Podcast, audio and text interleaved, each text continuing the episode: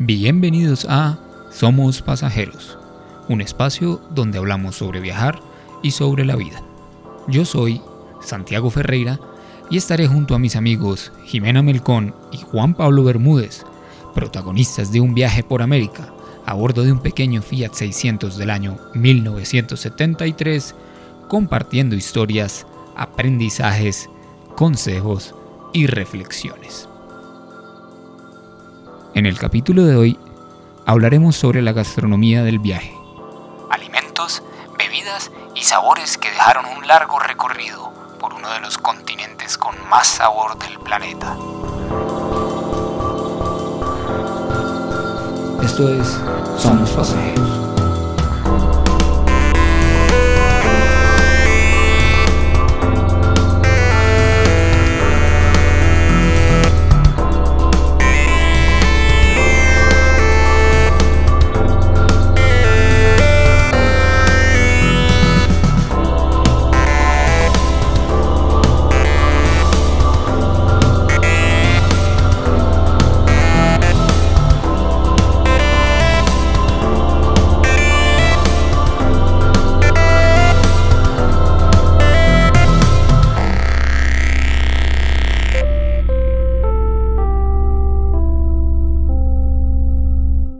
Hola muchachos, ¿cómo están? Hola, hola, ¿cómo va Santi? Hola Santiago, ¿cómo anda? Súper, súper, ¿cómo va todo por allá? Bien, refugiados de la lluvia. Con un invierno, con un invierno acá. Ya, sí, eso. Que se hace sentir. Un invierno ya, ya bien entrado, ¿no? Sí, ya estamos, ya pasó como un mes. Bueno, el 21 de junio empezó, sí, un mes casi. Ok. Sí, no, yo con esas estaciones vivo más perdido porque... claro. Para ustedes son dos nada más. Sí, bueno, es lluvia y seco y eso. sí, total. Pero bueno, no, bueno, pero también divertido, o sea, todo tiene su encanto. Claro, sí, está buenísimo. tiene su belleza el invierno, ¿no? Sí, totalmente. Sí, sí, También eh, aprender a moverse con los, con los ciclos de, de, las estaciones es bien interesante. Por ejemplo, nosotros que estamos haciendo nuestra, nuestra huerta, eh, no es lo mismo cultivar en, en, la zona del Caribe o en, o en, la región del Ecuador por pues, las estaciones, ¿no? Mientras uno puede, ya puede plantar, digamos que casi que de todo. Acá le toca moverse sí o sí por las estaciones y es bien interesante el, el proyecto de hacer una huerta en estas estaciones. Vale mucho la pena. Pues qué bueno que lo, que lo menciona porque es la entrada y perfecta para, para, el tema de hoy que hemos preparado, que es justamente todo el, tema de la gastronomía, pues no solo del viaje y, de, y del, pues como la idea también es explorar un poco la gastronomía que conocieron de los países que visitaron, pero también entrar un poco en su dieta en particular, pues para, para pues también si quieren explicar un poco para los que no saben, pues, eh, pues entiendo que ustedes, pues los dos como que ya llevan mucho tiempo siendo vegetarianos y, como creciendo y, desarrollando mucho, no solo las habilidades culinarias en ese tema, sino como también todo el conocimiento y, que hay detrás de eso. Así es. Eh, sí, sí, ya, tal cual, como vos decís. Em, ambos, eh, yo particularmente hace 12 años que, ya sigo el vegetarianismo y bueno, y Juan... Cinco años. Cinco o seis años también. Entonces ya estamos bien entraditos en el tema y, obviamente, o sea, desde que empezamos hasta el día de hoy fue un gran proceso y más todavía en el viaje que hicimos, que también fue un aprendizaje muy grande, ¿no?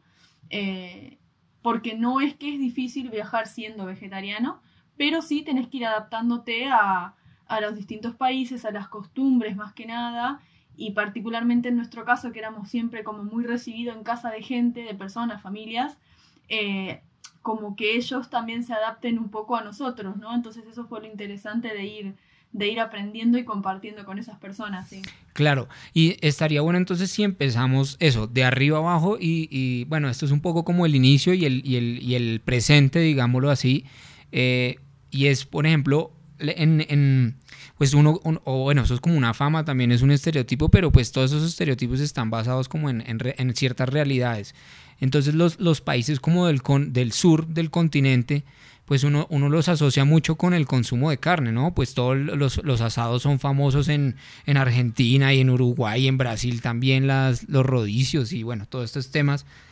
Entonces, pues ustedes, bueno, tú que, tú que empezaste el viaje allá y por eso lo digo también en presente, que, ahora están de nuevo ustedes allá, ¿cómo, cómo lo perciben y cómo lo, cómo lo manejan ahí con, su estilo de, dieta? Claro, bueno, sabes que, que, todo esto que vos decís, de que, por ejemplo, en Argentina se nos ve como muy consumidores de carne, ¿no? Porque el plato o la comida más por ahí reconocido, con más fama fuera del país, es el típico asado argentino, que es mucho hecho eh, carne al asador o a la parrilla, unos cortes de carne distintos, especiales. Eh, que bueno, eso es como que nos da cierta como fama, ¿no? En, otros planetas, claro. Eh, pero es muy loco porque yo también, viviendo acá, tenía esa percepción, ¿no? De que en Argentina se consume mucha carne, que sí, obviamente en todo el mundo hay un consumo elevado de carne, pero fue muy, muy loco el darme cuenta eh, con el viaje, más que nada eh, entrando por ahí a la zona de Centroamérica y México, por ahí me impactó más, la cantidad de carne que ahí sí se consume. Podría decirte que nosotros en Argentina no somos ni la mitad de, consumidores de carne que en México, por ejemplo. ¿Esto por qué? Porque en Argentina Sí, es, es muy loco, pero por ejemplo nosotros en Argentina sí, tenemos el asado, pero qué sé yo, el asado es una comida que vos te juntás un domingo con la familia y sí, se hace el asado y todos comen asado y todo. Pero después durante la semana, como que la alimentación es bastante variada, entonces eh, por costumbre estamos acostumbradas las familias a consumir también mucha verdura y muchos, qué sé yo, mucha pasta, tarta, empanadas, muchas cosas que por ahí no llevan carne y eso hace que el consumo a veces sea menor.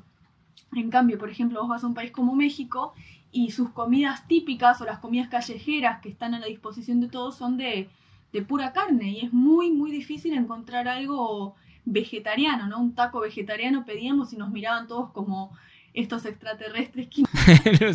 Entonces, bueno, esos son preconceptos, ¿no? Que, que yo tenía, que yo me, me consideraba un país súper consumidor de carne, que si bien lo es, hay otros países que por ahí no se sabe, pero hasta superan en gran porcentaje eso. Sí, lo que, lo que yo me he dado cuenta es que es más, es un país más, o sea, se consume acá carne, pero es un país más exportador de, de, carne, más que consumidor. Pero sí es famoso el tema del asado y yo también tenía ese, ese, ese preconcepto, digamos, de que acá comían carne pues todo el tiempo y todos los días. Y en realidad me ha sorprendido que lo que he conocido y las personas que he conocido en estos seis meses que he estado acá, la mayoría no consumen carne dentro de la semana, los que comen carne, y consumen una vez a la semana en un asado, y si no hay asado ese, ese, esa semana, yo que sé, por pandemia y lo que sea, no consumen carne. De hecho, hay una disminución, al menos en las personas que yo he venido conociendo acá en Argentina, eh, hay una disminución bastante grande del consumo de, de carne, que es bastante interesante. Qué, qué, curioso, sí, porque lo que ustedes dicen tiene mucho sentido. El, consumo de carne está un poco ligado, bueno, allá al menos está un poco ligado a esa reunión, a esa reunión como familiar o lo que sea de amigos de, de fin de semana. Si, y si la gente no se puede reunir, pues...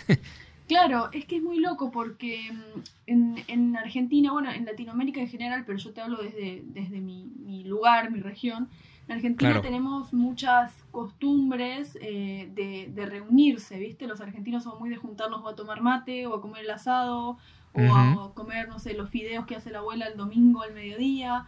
Entonces todo lleva mucho siempre a la reunión, con amigos, con familia, con lo que sea.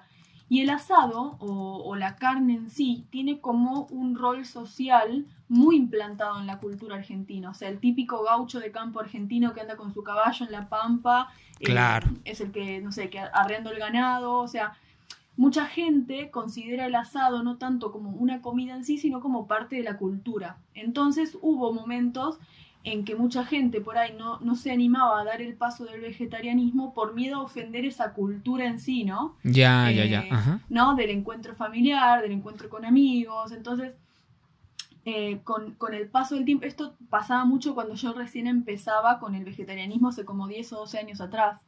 Esto era muy normal, que, que te miren raro, que eras como de los pocos, pero hoy en día a mí me sorprendió mucho que gente, mirate, incluyo a mi papá, que no sé si nos estará escuchando, está en la otra habitación, eh, desde que nosotros llegamos con Juan a Argentina hace seis meses, eh, yo jamás en mi vida imaginé que mi papá con 65 años iba a dejar de comer carne en algún momento y hace seis meses que no pruebo un bocado de carne.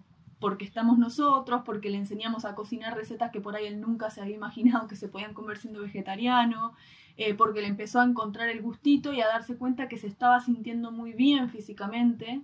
Él venía con, no sé, problemas de acidez o también por algunas cosas que estuvo pasando así familiares, ¿no? Que le repercutían en la salud, pero desde que nosotros por alguna cosa empezamos a cocinar y a meternos en la cocina y a hacerle probar eh, otros alimentos, claro, empezó a incluir verduras y frutas que no hacía y ahora se está sintiendo muy bien, tanto que los días que nosotros no estamos con él, él decide cocinarse ya cosas sin nada de carne. Wow, mm. qué sí, increíble. Es que es lo, es lo que yo le decía a Juan en algún momento, en algún momento cuando hacíamos las caminatas y esto, yo le decía, es que hay una concepción muy extraña mm. y la gente cree que la comida vegetariana es fea. y es y es y es súper erróneo porque lo, pues, me acuerdo lo que probaba en la casa de Juan acá era pues todos eran unas delicias claro. sí totalmente hay, hay, hay, un, hay un concepto incluso yo antes de ser vegetariano yo a mí, a mí me decía vegetariano y yo lo que pensaba era en lechuga tomate y cebolla sí, sí, no, no, no, se me ocurría que, que pudiera vivir una persona siendo vegetariano en realidad pero digamos que en ese momento pues yo no tenía mucho conocimiento al respecto y tampoco estaba muy conectado digamos que con la cocina. De hecho en mi casa yo era el que, el que hacía el asado los domingos, era yo el que lo cocinaba, entonces yo era mi, mi, mi, mi mentalidad digamos que estaba muy del lado carnívoro, entonces solamente conocía eso. Pero una vez empecé con el tema del vegetarianismo, eh, y empecé a interesarme por la cocina, por lo que comía, por lo que ingresaba a mi cuerpo y demás, eh, me empecé a dar cuenta que había un mundo nuevo de posibilidades, de sabores, de platos, de vegetales, de frutas, de semillas, de granos, mejor dicho, un mundo de cosas que yo no le había parado bolas, pero que siempre habían existido. Entonces, esta puerta abierta, eh, la verdad que hasta el día de hoy me sigue sorprendiendo y en cada país que pasamos me sorprendió diferentes cosas que, que, fuimos probando. Entonces, eh, yo siempre que llegábamos a un lugar y veía, no sé, una fruta nueva, un vegetal diferente, yo lo quería probar. Quería saber qué, qué era, qué sabía, etcétera, y eso fue increíble. Pero venga, hagámoslo así como para que sea más educativo para, para todo el mundo. Eh, a mí me gustaría, si, si podemos hacer como un mini recorrido, no sé, que nos, que nos compartan algún alimento curioso o algo así de de la dieta particular y de las costumbres de, los países que visitaron, eh, como algo que, que, recuerden de la, de la gastronomía de esos países. Entonces, no sé si empezamos como así en orden, digamos, todos esos países del, eh, iniciales como de los Andes y esos primeros, esos primeros encuentros con otra gastronomía, como, sí, cosas que recuerden de esos países. Lo que me acuerdo más o menos así que me llamó la atención de cada lugar. Eso. Eh, bueno, Sudamérica, tal vez eh, Argentina y Chile tenemos, Argentina y Chile, no, perdón, Argentina y Uruguay tenemos como costumbres muy similares en cuanto a alimentación y, bueno, y, resto, ¿no? De, cosas culturales. Después ya cruzando la cordillera, parece que fuera un mundo distinto, ¿no? Uno entra a Chile, donde cambia mucho desde la alimentación hasta la cultura y, por ejemplo, la comida eh, en Chile me, encontré con algo que yo no sabía que existía, que es lo que ellos le llaman la once. Que la once no es ni una merienda ni una cena, está como en el intermedio, ¿no? Ellos lo toman como entre las 6 y 7 de la tarde, es como una, ¿cómo decirlo? Como una segunda merienda que hacen. Eh, que esto se viene haciendo, según nos fueron contando los chilenos, desde hace, no sé, 200 años atrás, y el término la once es, un, es interesante. Yo no recuerdo bien a qué bebida hacía referencia, pero ellos te cuentan que los hombres de antes, ¿no? Cuando estaban con las mujeres en la casa y eso, se hablaban entre ellos y decían, bueno, vamos a ir a tomar la once o vamos a la once. Y esa once son once letras que lleva el nombre de un licor eh, o una mm. bebida y, era para ir a juntarse a tomar eso en el bar, ¿no? Entonces quedó la once, la once, quedó como eso y hoy en día ya no es ir al bar, sino que se trata como de una segunda merienda, ¿no? Entonces, un café, un té con pan y queso y jamón y ese tipo de cosas. Y eso es algo que me llamó la atención de, Chile, por ejemplo. Eh, después, no sé, en Ecuador y Perú no apto para vegetarianos, me, sorprendió mucho un, animalito que es como parecido a un, eh, un chanchito de la India, se le llama a los chiquititos que son como roedores. Es un cuy, eh, no sé si, si, en Colombia tal vez esté, no sé, le llaman eh, el cuy, es como un roedor, como larguito, sin cola, pero grandecito, como el tamaño de una rata, por decirlo, pero no es una rata, ¿no? Sino que es un... Pero me da mucha impresión porque ellos lo cocinan enteros, o sea, le sacan apenas como el pelo y como que lo clavan en unos ganchos de, de, hierro o algo y lo asan, ¿no? Como si fuera un pollo, lo dan vuelta y lo asan, y pero con todo, con su cabeza, sus dientes, entonces es muy loco pasar por los puestitos de la feria y ver a las mujeres que tienen una mesa con una pila de cuy asados enteros, o sea, tienen las patas, todo es impresionante. Sí, pues sí, en, resulta que, y ahora que lo dices, pues tiene mucho sentido porque en, la región del Nariño, en, Colombia, que es al sur, que es como la frontera con, precisamente con Ecuador y Perú, pues también está esa, también está esa, esas costumbres. El cuy también es muy de allá, sí. Bueno, ahí está, ahí está, lo comparten. Mm. Bueno, eso es algo que a mí me impresionó porque, qué sé yo, el hecho de ver a las personas que lo comían así normalmente, ¿no? Enterito. claro, era como un poquito impresionante. Y después no, tal vez... Mm. Claro, ya eh, eso iba a lo, a lo, vegetariano en cuanto a, a, lo que a mí me gustó y me sorprendió, es que cuando en, en, Sudamérica, más que nada en Chile, Argentina, Uruguay, por ahí lo que tenemos es esto de las estaciones muy marcadas. Entonces yo me crié toda mi vida sabiendo que, no sé, durante el verano podía comer determinado tipo de frutas porque eran las que se daban, no sé, pera, manzana, durazno, ciruela. Eh, se terminaba el verano y yo ya sabía que esas frutas se terminaban. Entonces venía, no sé, el otoño-invierno y yo sabía que tenía naranja, manzana, eh, no sé, pomelo, todo ese tipo de cosas, uvas, viste, qué sé yo. Entonces yo ya estaba acostumbrada a comer por las frutas por temporadas, igual que ciertas verduras.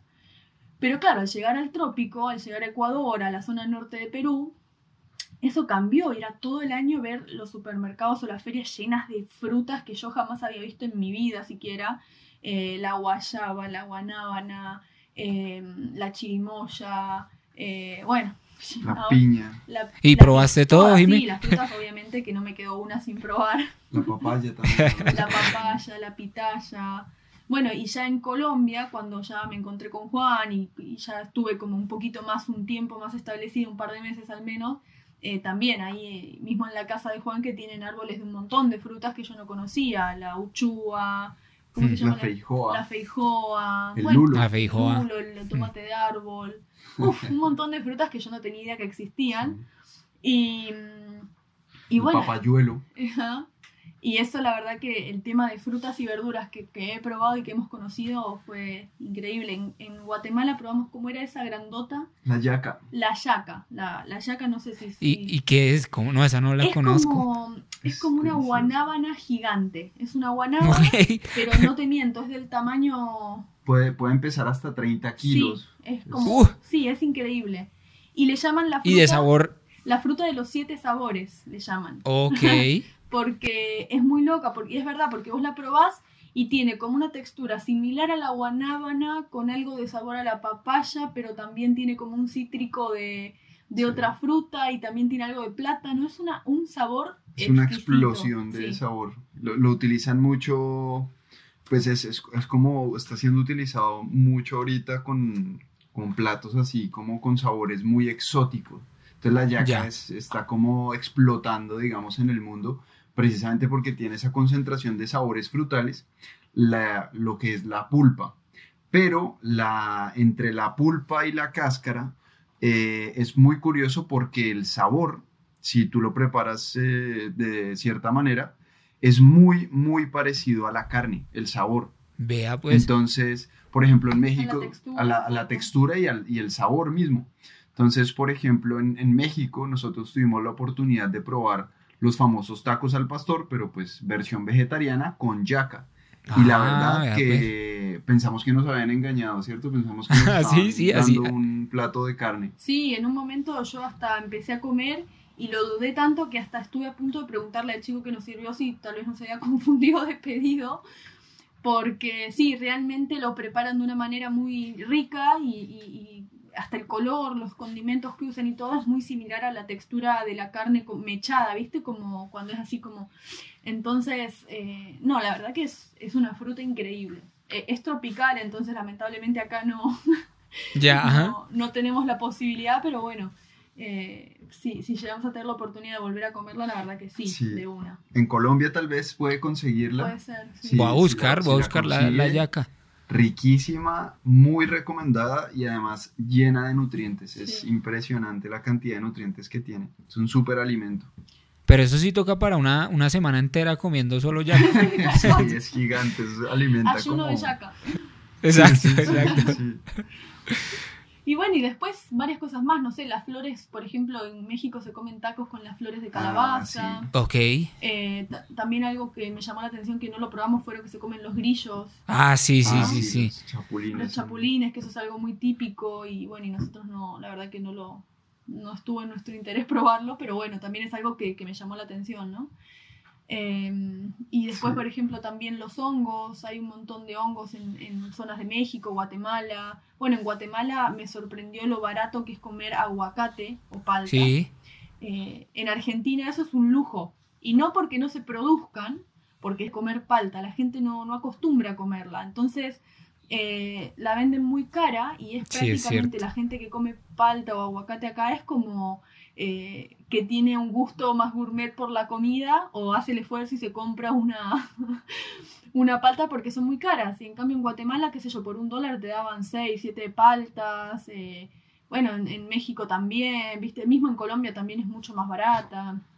Entonces esos cambios también son bastante y, y, también es por estación, acá el aguacate que a mí me ha hecho mucha falta porque yo crecí con el aguacate, entonces me, me, ha hecho, me ha hecho falta, es uno de los alimentos que me encantan. Acá es caro y es por, y es por estación. Eh, no se consigue tan fácilmente, pero digamos en, en, en, Guatemala es impresionante la cultura del aguacate y de hecho cuando fuimos eh, por esta zona, eh, la semilla de, del aguacate original, etcétera, en realidad viene de Centroamérica, o sea, Centroamérica era, era la comida pues de los mayas, pues. de la civilización maya y de todos sus antecesores, viene realmente de, de, Centroamérica. Igual que el cacao. Ajá. Y hay muchísimas variedades de aguacate. En las personas que les gusta el aguacate, si van a Guatemala, van a encontrarse con muchísimas variedades de aguacate y delicioso. Por un dólar, hubo un día que compramos 10 aguacates por un dólar. un, festín de aguacate. eso fue increíble. Comimos aguacate hasta No, qué delicia. Vengan, y, creo que no sé, pues no, no lo hemos saltado, pero, pero me parece a mí que en, en Sudamérica es muy presente, pues como muchas, muchos temas como de frituras de maíz y estas cosas. Pues por ejemplo en Colombia las arepas, todo es de arepa de harina de maíz y, y bueno, la tortilla en México, pero todo este tipo de cosas, no sé si en, en, en Perú, en Ecuador o en hay, hay cosas de ese estilo. Sí, sí, en Perú, en Perú hay muchísimos tipos de maíz. Claro. es uno de los países que tiene más cantidad de, variedades, ¿no? Eh, por lo general, toda Latinoamérica, incluido Norteamérica también, se consume el maíz como uno de los principales eh, alimentos de la dieta. Eh, en Argentina eso empieza un poco más al norte, tal vez desde Buenos Aires para abajo, más o menos, somos como más consumidores de trigo. Que de maíz. Entonces, acá se usa mucho el trigo para hacer panificados, para hacer un montón de harinas, de cosas que por ahí eso ya saliendo de Argentina no se encuentra. Y sí se encuentra ya mucha, mucha base en lo que es el maíz. Sí, acá de hecho las, eh, las panaderías, algo que me ha sorprendido de, de Argentina, es que usted va a la panadería de la esquina y es una panadería que tiene cosas realmente exquisitas. O sea, hacen... ¿Eso, ¿Eso es lo de la factura? Ah, es que a mí siempre se me olvida. las facturas son como el acompañante de la bebida clásica de todos los argentinos, que es el mate, eh, que es un arbusto que lo cortan pequeño y, lo toman como tipo en una infusión en un recipiente que, le, que se llama mate y viene como con un pitillo, para que me entiendan, que acá le dicen bombilla, donde uno le, le tira agua y caliente y la toma. Entonces toma el sabor de la hierba, que se combina también con otras hierbas, o hay gente que le pone dulce, eh, si les gusta así, o amargo, que es el mm. sabor, digamos que original. Y las facturas son como lo que acompaña el mate. Entonces hay saladas, hay dulces, ya, ya, pero eh, la verdad que son muy, muy ricas las panaderías acá, eso me ha, me ha, gustado mucho. A diferencia, en mi gusto, por ejemplo, con las panaderías de Panamá, de Costa Rica, la verdad no son mucho de mi gusto de México, de Centroamérica, porque es un gusto como muy, muy azucarado para mí. Uy, para sí, súper dulce, sí, es cierto. Es súper, súper dulce. Entonces usted va a México y encuentra ese pan, eh, ¿cómo se llamaba? las conchitas. Las conchitas, que son súper dulces, llenas de azúcar por encima. Entonces de vez en cuando pues uno se come bonito, pero todos los días a mi gusto no, no, no, no era tan rico. Me gusta más un poco lo salado. Está bueno un poco para explorar ahí que abrió ese tema, Bebs, eh, dos temas. Uno, el tema de las bebidas como eh, propias de cada región o de cada país. Y dos, el tema de los postres. También puede ser chévere que nos cuenten un poco de eso. Sí. Eh, con respecto a la bebida, nosotros hace bastante tiempo, por decirte un par de años largos, que prácticamente no tomamos gaseosa ni, ni nada industrial, ¿no? Obviamente sí, cada tanto uno toma algo, pero nos basamos en tomar más que nada agua o jugos con frutas, vamos variando los jugos que hacemos y mucha, mucha agua. Mucho té, mucha infusión. Muchos té de hierbas. Eh, por suerte, toda Latinoamérica tenemos una diversidad en cuanto a especies enorme, entonces donde estés vas a encontrar hierbas de todo tipo, vas a encontrar cítricos para hacer jugo, frutas, de todo. Entonces, eh, nosotros tratamos de siempre hidratarnos y más durante el viaje con cosas sanas, ¿no? Eh, siempre utilizamos, por ejemplo, para endulzar, no sé, stevia o azúcar de mascabo, la planta de stevia, eso es importante aclarar. No es lo mismo la stevia en sobrecitos que te venden en un supermercado que, que la planta. Exacto.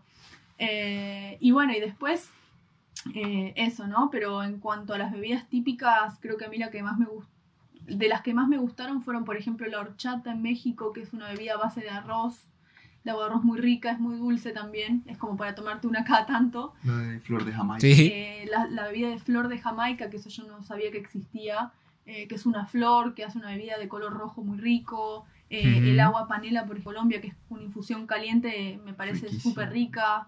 qué sé yo, los jugos de tomate de árbol. Eh, los jugos de maracuyá. el maracuyá es una fruta que descubrí en los jugos y me encanta. Y, sí, es delicioso. Sí, claro, y yo digo, ¿cómo viví tantos años sin tomar maracuyá?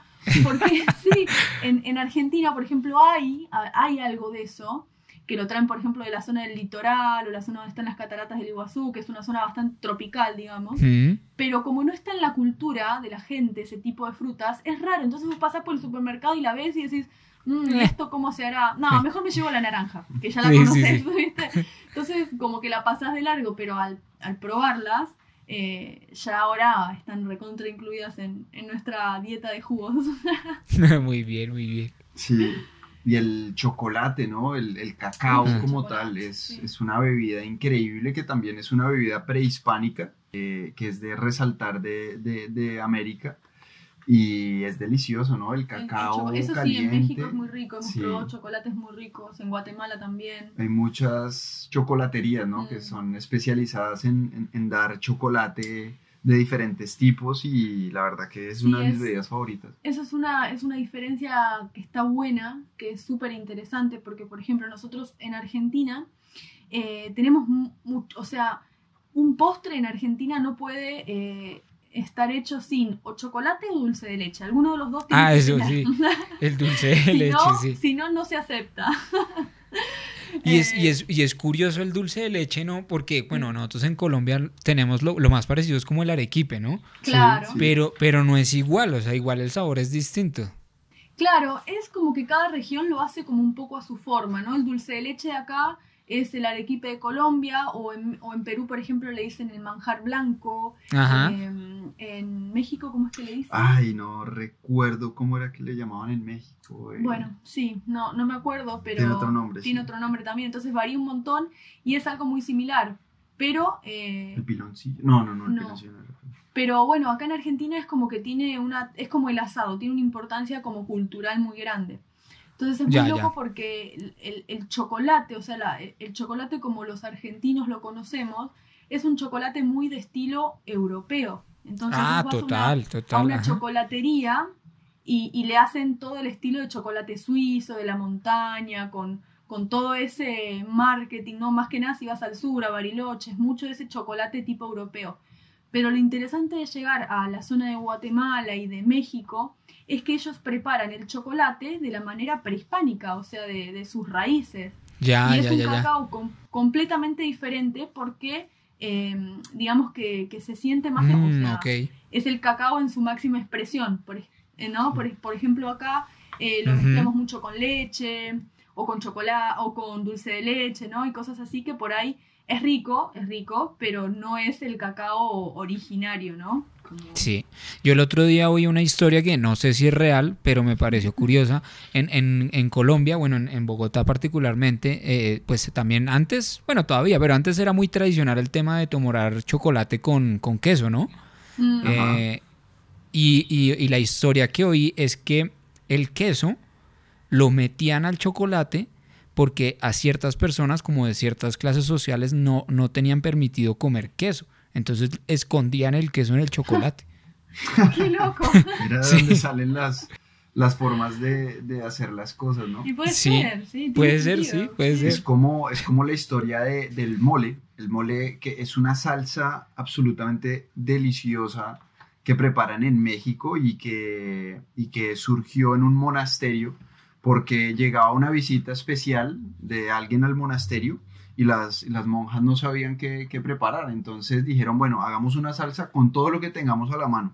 Y todo lo que tenían a la mano era cacao, panela, eh, azúcar, almendra, avellana, tortillas. tortilla, o sea, tenía un montón de ingredientes eh, la salsa que le llamaron mole y al final quedó tan rica que empezaron a reproducir la receta una y otra vez, tanto que el mole hoy es una salsa muy, muy reconocida a nivel global porque además además además es una salsa picante. Sí es que eh, que queda muy muy bien con los con los platos es riquísima y es como uno de los sellos eh, gastronómicos de, de, México. Si uno va a México, tiene que probar la, eh, probar la salsa mole. En nuestro caso, probamos la, la versión vegetariana, también hay versión con, con pollo, eh, pero en nuestro caso, pues probamos la versión vegetariana que, según los que comien de las dos versiones, es, es, es igual el sabor, digamos.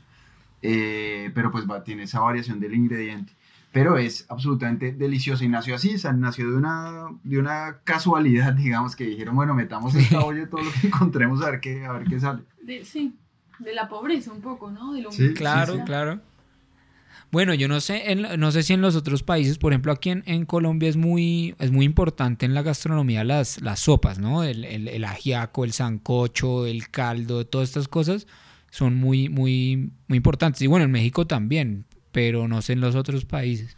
Mm, sí, un poco sí. Yo creo que desde que salís de, desde que estás en Ecuador, o sea, saliendo como del cono sur, que es Argentina, Chile y Uruguay, un poco saliendo de ahí, ya en el resto de los países se consume mucho sopa. Mismo Argentina es un país diferente del norte y el sur, o sea, son eh, costumbres muy distintas. Vos vas al norte y sí, se acostumbra mucho a comer sopas, locro, puchero, que son muchas verduras eh, comidas con, con caldo, ¿no? Eh, claro. Pero, por ejemplo, en la zona de Buenos Aires, donde estoy yo, sí se toma sopa, pero como decirte, vos haces una sopa una vez por mes, ¿viste? Ya, si comes sopa dos veces en la semana es porque, no sé, eh, algo está pasando. el invierno, el invierno. O en invierno por ahí sí, pero, pero no es, no es tan, tan arraigada la costumbre de la sopa en esta región. De sí, sí, en otras zonas sí. Sí. Imagínense que en, en, México, sobre todo, está tan arraigado el tema de la sopa, porque, por ejemplo, lo, uno de los platos que es significativo de ellos es el pozole. Ah, claro, claro. Eh, y el pozole realmente tiene una historia bastante oscura detrás. Y es que los aztecas tenían la costumbre eh, pues usted sabe, bueno, todo este tema de los sacrificios humanos, ¿cierto? Claro, sí, sí, sacrificios eh, para venerar dioses, bueno, hacían sacrificios por diferentes, por diferentes temas. Eh, y también cuando ganaban batallas, esos sacrificios eh, de, los, de los vencidos, digamos, iban a parar todos a una olla. madre. A esa olla iban a parar los cuerpos de las personas. sí, como los prisioneros de guerra. Sí, sí, sí. Los prisioneros y también, digamos, personas que habían sido elegidas para sacrificio terminaban en una olla y a esa olla le agregaban ciertos ingredientes, maíz, tomates, etc. Y para adentro. Eh, ají, obviamente, porque ese es uno de los ingredientes primordiales de la cultura mexicana. Y el pozole que conocemos hoy en día viene realmente de la cultura de ese, de ese plato que es basado en comer miembros humanos. Uy, juego. así, así, de, así, de, así de terrible fue eso. Qué locura, sí. Sí, sí, era, es algo bastante, yo nunca me lo hubiera imaginado. Cuando nos lo contaron me quedé así como, wow. Sí. eh, sí, ellos, era, era parte de, de, sus creencias, ¿no? Obviamente ahora suena descabellado y, y, lo vemos como una locura, pero también es necesario contextualizar todo eso y, y entenderlo en algo completamente distinto a lo que vivimos hoy en día. Pero sí, no deja de ser impresionante y, y, extraña la imagen de, de, una olla gigante con cuerpos pues claro. sí, sí, era bastante fuerte la, la, situación. Yo creo que más mexicanos se tendrían que haber hecho vegetarianos después de, conocer esa historia. De comer hacia los prisioneros. claro. Sí, sí, sí. Un plato, un plato que viene de Azteca. Un poco no, no, sí, eh, iba a decir que lo hemos dejado un poco al lado, pero pues también eh, aprovechar que, pues para hacer, para completar, digamos, ese recorrido en, digamos, en, el norte, en, Estados Unidos, pues uno tiene la concepción también, a ver, todo el tema de la comida rápida y todo esto, y sobre todo el tema de esas mega porciones que uno ve en esos anuncios de publicidad. Pero bueno, allá, e incluso también hay una, una cultura gastronómica interesante, pues obviamente muy, muy carnívora, pensaría yo también, pero pero sí, de condimentos y toda esta cosa también hay, hay mucha cosa ya. Sí, Estados Unidos es un país eh, raro. Es muy extraño porque es muy distinto a, a, lo que veníamos viendo de Latinoamérica, ¿no? Que, que cada país tiene como sus cosas muy típicas o sus qué sé yo, sus costumbres por ahí muy... Ellos, tal vez su plato típico es lo que se conoce como la barbacoa, ¿no? Es como algo medio reconocido y obviamente todo lo que es la comida rápida, la pizza, las hamburguesas, todo eso. El tema es que Estados Unidos tiene una oferta, una, como una carta muy amplia de todo, pero lo que está como disponible a la mano de la persona de clase, como, alimentos, sí, sumamente procesados, eh, se consume mucho congelado, por ejemplo, eh, qué sé yo, verduras, vos vas a comprar, no es como en Colombia acá que vas a comprar acelga y tenés, no sé, las hojas de acelga frescas, no, allá tal vez sí están, pero es mucho más práctico y más rápido eh, comprarlo congelado, entonces la gente está muy acostumbrada a comprar todo cerrado, ¿no? Eh, la, bolsa de acelga congelada, la bolsa de las papitas ya listas para tirar y freír, eh, no sé, la bolsa de pasta ya cerrada, empacada al vacío en la heladera, la pizza, em, si vos querés salir un poco de ese mundo que es medio como así, como de demanda rápida, sí, podés ir, obviamente es como es tan multicultural, tenés restaurantes por ahí de todo el mundo, de comida china, comida tailandesa, comida hindú, comida no sé qué, pero obviamente ya es un poco más caro, ¿viste? Entonces, eh, no es que la gente tiene acceso a comida como casera o, ¿cómo decirlo? Eh, como, comida casera, ¿no? De lo, sí, de lo que uno está acostumbrado. Sí, es que en, en, Latinoamérica sí tenemos mucho ese concepto de la comida caserita, el almuercito. Uno está acostumbrado a que alguien te haga, que sea, no sé, el almuerzo, llegás y tenés un plato de comida recién hecha. Estados Unidos es muy de llegás a tu casa, no tenés nada, agarrás del freezer, no sé, descongelás eh, algo y al microondas y listo. Sí. Y, y sí, la verdad que nosotros, y eso que fuimos muy activos, caminábamos un montón, siempre estábamos en movimiento, pero de comer y tratar de comer sano, más allá de eso, comer en Estados Unidos habíamos hasta engordado dos o tres kilos en, en, muy poco tiempo, de estar simplemente comiendo esa comida procesada. Sí, es, es, es, es difícil. En Estados Unidos realmente eh, ahí vimos, digamos, que el, el, el problema que, que, se ve en la población, digamos, de obesidad y demás, ahí está muy, muy marcado. Y en realidad yo, digamos que pasando a Estados Unidos con, con poco dinero y demás, eh, vimos como la forma de sobrevivir, siempre alimentándolos de la mejor forma posible y demás, pero siempre el mercado te lleva hacia cosas súper procesadas. Es como que si no tienes dinero, es imposible comprar verduras frescas eh, y olvídate de comprar eh, verduras orgánicas, porque por ejemplo lo que uno hace en, países de, de, América diferentes a Estados Unidos es que uno, por ejemplo, acá va donde el productor orgánico y le compra al productor y le sale incluso más barato que comprar en un supermercado normal. Pero en Estados Unidos esas cadenas están rotas, entonces si tú vas al supermercado y vas a la sección de orgánicos de Walmart y compras todo orgánico, por ejemplo, te va a salir un 20% más caro que si, que si no lo compras todo orgánico. Entonces, es, y, ya es costoso lo no orgánico. Entonces, es difícil alimentarse bien en Estados Unidos según la experiencia que nosotros vivimos. Es muy costoso. Entonces, ¿cuál es la, opción que la gente toma? Por economía también, pero al final ir a la cadena rápida, ¿no? Eh, zafar el hambre, exacto. Incluso eh, las cadenas rápidas, también hay cadenas rápidas vegetarianas, que es algo que, uno no, que uno no pensaría, no diría que cadenas rápidas vegetarianas, sí, también. Hay cadenas rápidas de comida vegetariana y un montón en Estados Unidos que están floreciendo. Entonces uno opta también un poco a veces como, bueno, entonces voy a la comida rápida, pero voy a la comida rápida vegetariana. Que es una opción. que es una opción, pero que igual también tiene comida procesada y demás. Claro, claro están las papas y todo. Claro, ese es el tema. Falta como la la, eh, la frescura, hogareña, digamos. la frescura, sí. sí, sí, Eso falta, eso, eso no se ve tanto. Por el estilo de vida de ellos también, qué sé yo, en, eh, en Colombia ustedes, no sé, se levantan a la mañana y lo primero que hacen es un café en su cafetera, eh, rico, y, y, bueno, y allá no, allá se levantan y salen a las patadas, se suben al auto y pasan por un Starbucks o por un automac de, no sé, de McDonald's o y se compran un café de esas eh, empresas y que ya viene con azúcar y crema y no sé qué. Entonces como que es difícil, primero porque no está la costumbre de hacerlo y segundo porque es tanta la vorágine que llevan por ahí que, están como adaptados a, consumir ese tipo de alimentos. Claro. Sí, Es, muy, loco. Obviamente hay cosas muy ricas también en los obvio, tal vez tenés una oferta de productos que yo no había visto nunca en mi vida. Ah, sí, allá, aquí, así ya para colores y tamaños y sabores, ahí sí hay de todo. Eso sí, eso sí. Sí, y un mercado muy grande. Les iba a preguntar, pues, por ejemplo, cuando, cuando tenían como esa dificultad de encontrar algo así como a la mano eh, y, pues saludable o, como que se adaptara muy, muy bien a, su, a su dieta, ¿qué, ¿qué, snacks o qué cosas llevaban ustedes siempre consigo? Como en el, en el, en el, en aceituna que guardaban. Sí. Bueno, pues nosotros siempre llevábamos comida, llevábamos algo de comida en, aceituna. Eh, incluso nosotros llevamos nuestra propia cocinita a, gasolina. ¿Llevaban aceitunas en aceituna? sí, sí.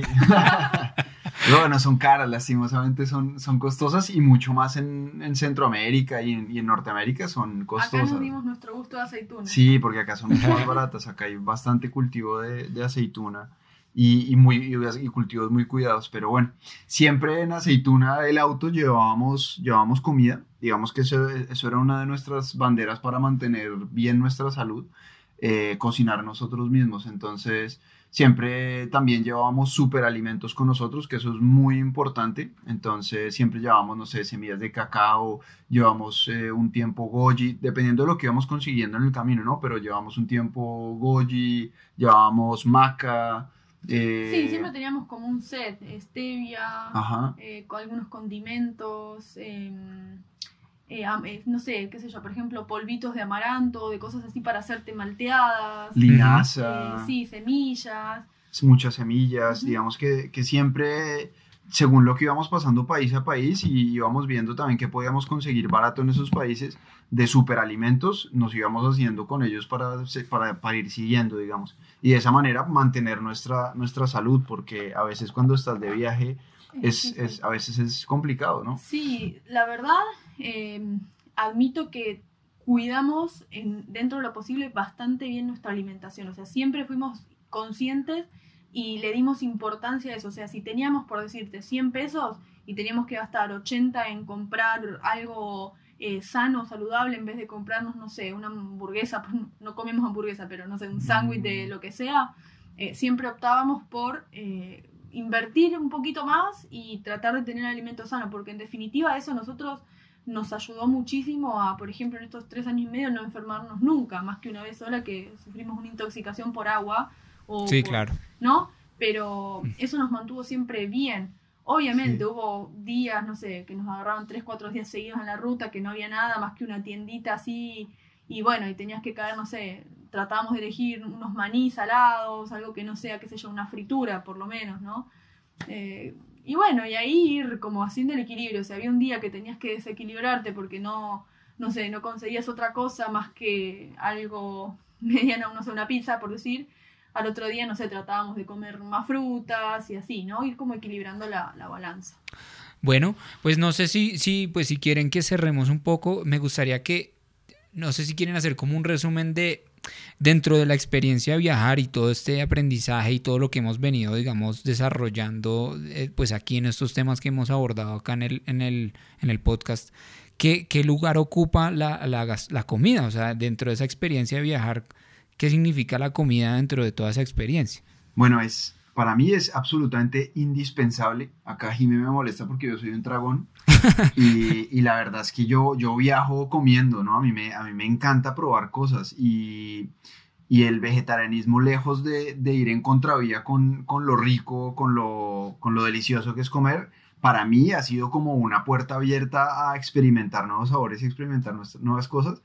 Y la verdad que, es indispensable para mí. Siempre estoy pendiente de comer cosas ricas. Eh, me gusta la cocina también, entonces siempre también pendiente de, saber qué nuevos sabores puedo incluir y de probar cosas nuevas.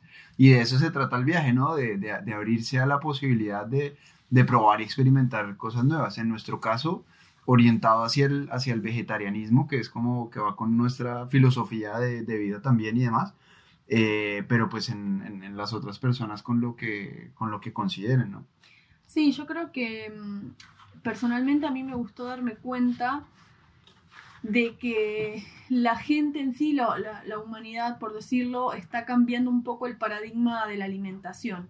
Entonces, cuando hace 10 años atrás era una locura serte vegetariano porque, no sé, ¿cómo vas a faltarle el respeto a tu país, a tu cultura, a tu papá que te cocina el asado? ¿Entendés? Como que eso ya que en ese momento estaba muy presente, eso ahora fue cambiando y los distintos países siguen como manteniendo firmes sus raíces en cuanto a, no sé, costumbres gastronómicas, pero cada día es más grande la gente que se da cuenta de que no hay que confundir cultura con salud o con bienestar o con claro. Eh, eh, daño a otras especies, ¿no? Entonces, por ejemplo, no sé, en México ya hay un montón de lugares que hacen tacos vegetarianos o veganos, en Argentina tenés un montón de lugares donde se hacen parrillas y cosas también vegetarianas, en Colombia hay mucha movida vegetariana, o sea, la gente por suerte está entendiendo que la cultura del país es igual de respetable eh, que con o sin la carne de por medio, ¿no? Que, que bueno, que la carne no es solo un producto, esto es lo que hay que tener en cuenta, o sea, la carne no es nada más carne, ¿no? No es que, sale un pedazo de carne del piso y te lo puedes comer, es un ser vivo,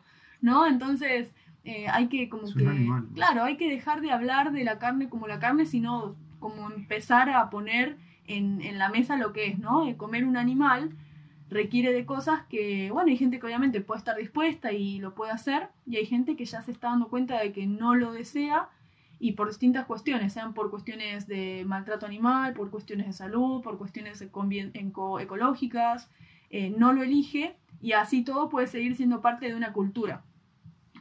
Sí, y, es, y es, es, fácil, en realidad mi experiencia no solamente viajando como vegetariano, sino como vegetariano en general, es, es, ha, sido, ha sido tan fácil y tan adaptable eh, que mi yo de hace cinco años no podría creer que, que pudiera vivir de esta manera y estar tan bien realmente y, sentirme tan bien tanto físicamente como mi salud y, tranquilo, ¿no? Porque pues antes yo no pensaba que esto, que esto fuera posible. Hoy en día eh, no, no, no prescindiría de otras, de otras cosas y de otra manera. Digamos que ya está muy adaptado a mí.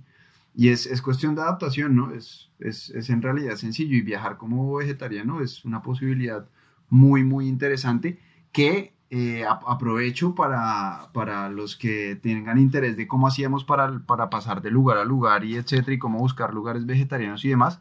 Hay una aplicación que yo súper recomiendo eh, que se llama Happy Cow o la vaca feliz, por así decirlo, esa es la traducción, pero es Happy Cow, eh, que es una aplicación donde en todos los lugares del mundo vas viendo qué lugares hay vegetarianos. Entonces, por decir algo, vas a Bogotá y tienes, no sé, tienes una lista gigante con comentarios y demás de los lugares vegetarianos. Eh, en cualquier lugar del mundo funciona. Entonces, fue para nosotros también una guía de cómo ir procediendo y cómo ir avanzando, entonces, o dónde comprar cosas sanas. Eh, es, un, es, un, es una aplicación que te da una lista bastante grande para viajar siendo vegetariano, que nos facilitó a nosotros también las cosas bastante, sobre todo en países como, no sé, Estados Unidos. Pues no, qué bien, esos datos están muy buenos y en general, pues muchísimas gracias por compartir las, las vivencias de toda la gastronomía del continente que, pues nada, uno, uno no se deja de sorprender de, la, de lo sabroso que es este continente. Sí, totalmente, la verdad que sí. Es. Es, es increíble.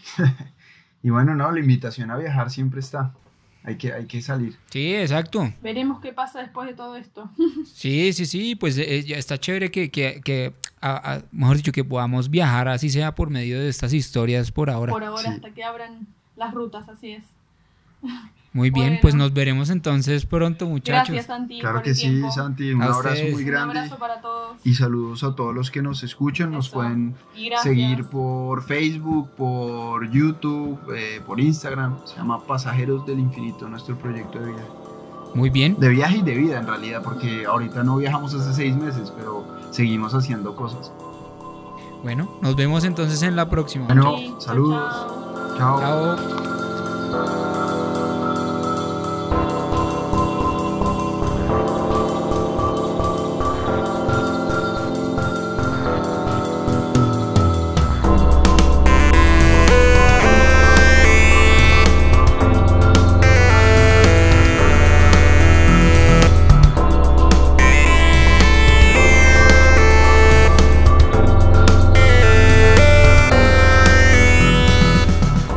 Gracias a todos por escucharnos hasta el final. Esperamos que hayan disfrutado esta parte de la historia. Recuerden que si quieren enviar sus preguntas para que Juan y Jimmy las respondan en este espacio, pueden hacerlo a través de las redes sociales de Pasajeros del Infinito y Caminata Audiovisual.